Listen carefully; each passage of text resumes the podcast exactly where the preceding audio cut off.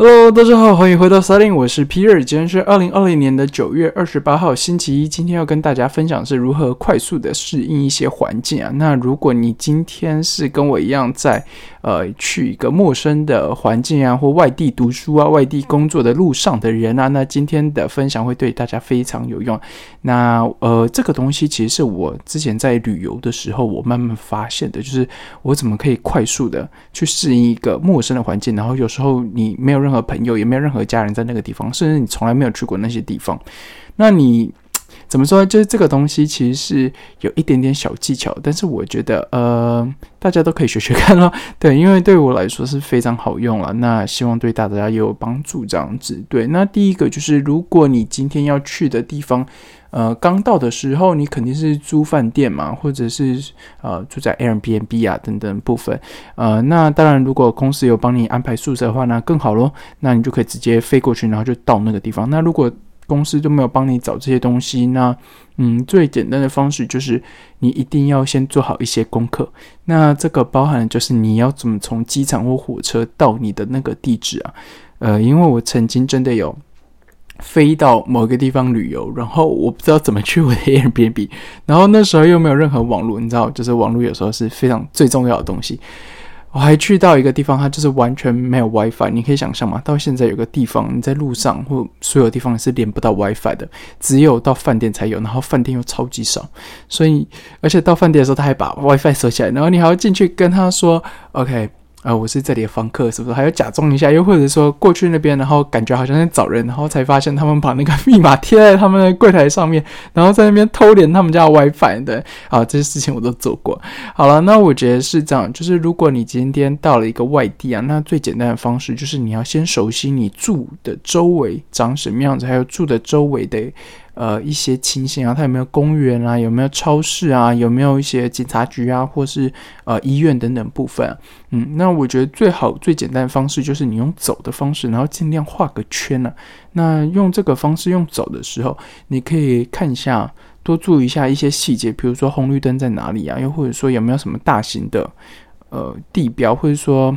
很方便的东西，或者呃有没有什么饮料店呢？那我每次在做这些事情的时候，比如说我从我的饭店出来，然后我会大概花一个小时或者四十分钟左右看一下我饭店的周围，然后我会试图绕一个圈，然后让自己先迷路一段时间。但是呃绕个圈的原因，就是因为你不管怎么绕，你最后还是会回到你。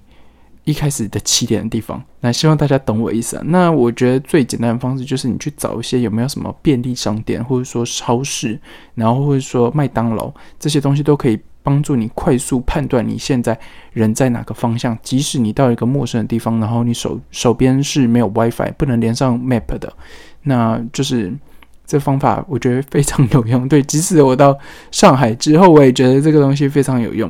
但是我要跟大家说，这个东西是有。翻车过，就是有一次我失败了，它竟然是绕不回原本的地方的。就是我在威尼斯的时候，威尼斯是个水城，在意大利嘛，它是个水城。然后你往前走，然后比如说它是一个 OK，就是它是一个死路，然后有往左边或右边，对。然后呃，你往右边跟往左边看的风景就是完全不一样。然后它因为又是水路，所以有时候会从水就是。截断，然后你竟然绕不回自己的饭店。我曾经就在威尼斯的第一天还第二天的时候，我就在那边迷路。就是我透过这个方法，然后绕个圈，我竟然绕不回原本地方。就嗯也还蛮好玩的，但 anyway 最后还是找到了。对，那所以我跟你说，大家 Google。Google Map 非常好用好用，对，所以记得要去找一下 WiFi。如果不知道哪里有 WiFi 好，我告诉大家，Starbucks 一定会有 WiFi，饭店一定会有 WiFi。然后你可以厚着脸皮进去问。那当然有一些地方他就会叫你消费，这时候这就要看你了。对，你也有时候他们会把密码放在柜台上啊，你就是让他们跟其他客人在聊天的时候赶快去。偷用一下，这样子也可以。好了，那我觉得还有另外东西，我想要多分享，就是在找房子上面。我当时我到伦敦的时候，呃，我找房子的方式是用 Facebook 找的。那 Facebook 上面有非常非常的社团，那这也都是呃，我觉得很好用的，因为有一些呃社团里面啊，它会有那些当地地方的活动啊，那些地方的活动也是你都是可以去参加，然后有很多资讯从 Facebook。上面都可以找到。那租房子也是，那呃，伦敦是因为大城市嘛，那也有很多台湾人在那边，或者华人、华裔的人在那边。那他们有时候也会剖自己的房子，或者说他们其实在找人顶他们的房子的时候，那些房子有些东西都还不错。嗯，那我在中国的时候，我是用自如啊这个平台，那当然还有很多啊，什么就是其他的平台也都可以用。那我觉得，嗯。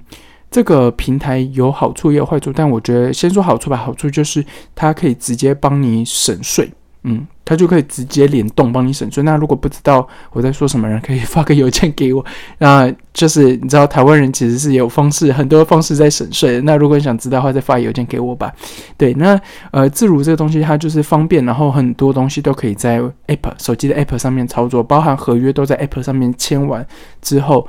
呃，就嗯，对，就就就是，比如说钥匙，他有可能就会告诉你说他放在哪里，然后你就去拿就好。然后所有的门都是密码锁，所以你也不需要就是钥匙，除了就大门钥匙以外这样。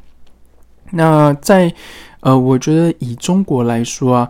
呃，这种平台也挺好用的。那另外一种当然就是请别人介绍，那还有一些就是呃房屋的招聘的都可以去看。但是我跟大家说啊，就是呃我的总结是，当我在挑房子的时候，我一定会挑附近有没有一些，比如说大型的东西，比如说大型商场啊，或者说生活机能，这一定是你会看中嘛。那但是我觉得还有另外一个东西就是，呃，你跟这个房子八字合不合啊？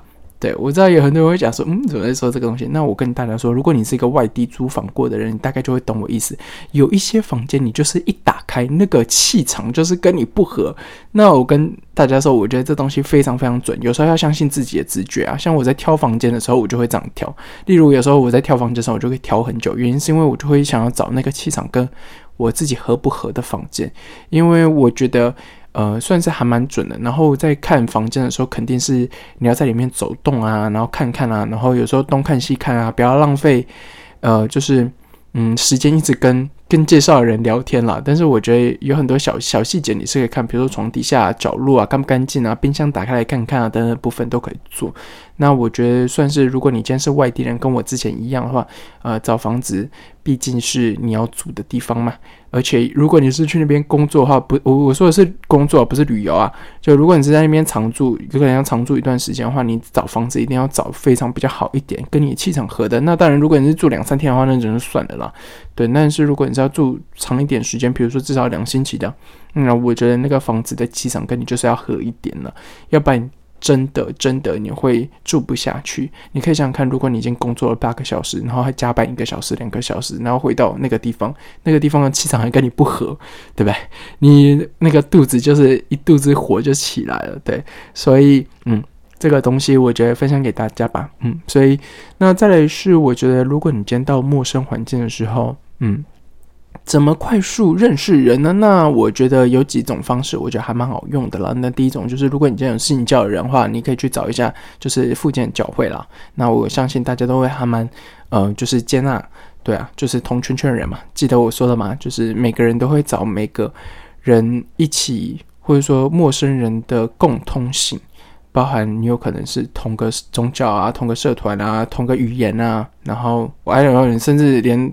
同同个发色啊，都有可能，或者说你们有同个刺青或什么，对，同个兴趣爱好都有可能。就是你知道，人就很喜欢把自己放在某一个圈圈里面，而且就是有时候会排 排挤其他人。Anyway，就是透过这个方式，你可以快速在一个城市里面结合陌生的人。那我觉得还有一些东西，就像是 Facebook，我刚刚说的那个社团啊，这些社团你都可以去找一下当地的社团。有时候你是可以找到，比如说你就是，比如说在上海，你可以找到台湾人的嘛。那你在呃伦敦，你也可以找到台湾人。那当然，你也可以在台北找到外国人的。对，这种东西你都可以去参与。那他们有时候会有一些活动，你都可以去参加的。嗯。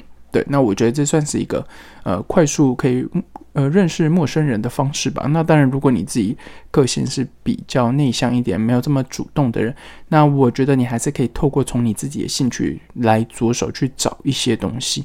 例如，我知道有很多人喜欢看书，那我觉得如果你到一个呃陌生点，那你去参加一个读书会的话，那就会比较像是。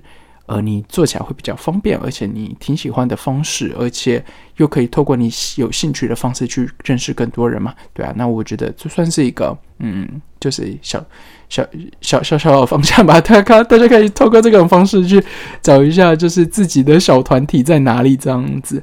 对，好，那呃，我觉得呢，如果你今天是陌到陌生的环境的人啊，嗯，就是当然第一要跟家人报平安嘛，然后有时候找一下弱连接，就像我之前提到，有可能你的朋友的姐姐。或是朋友的家人的朋友，什么人有可能就在那个地方哦？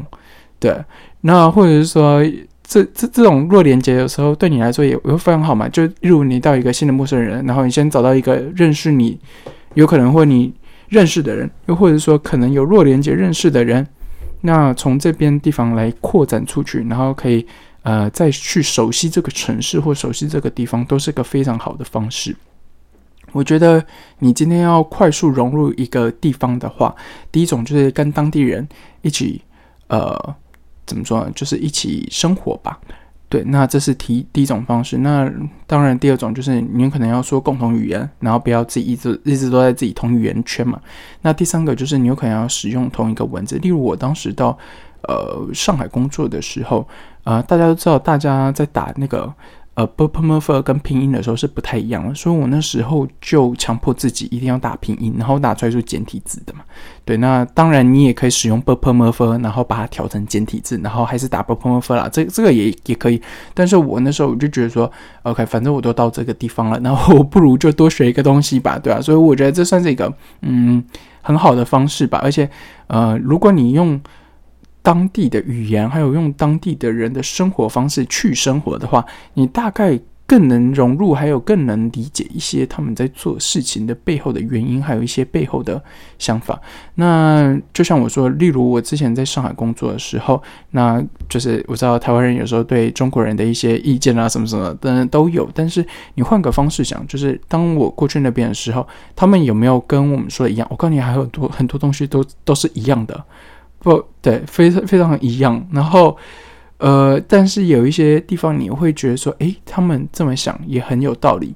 嗯，例如说，他们就会一直说这是共产党的好。那你到那边的时候，你当然一开始会愣住嘛。但是，可是你换个方式讲啊，就就没有其他东西可以听啊。所以他当然会觉得这是对的。那所以嘛，我觉得就是换个角度想，然后还有换在对方的角度想的时候，你就会觉得说，OK，这个看似这么不合理的东西，原来它其实挺合理的。对，就是有时候就会这样子，嗯。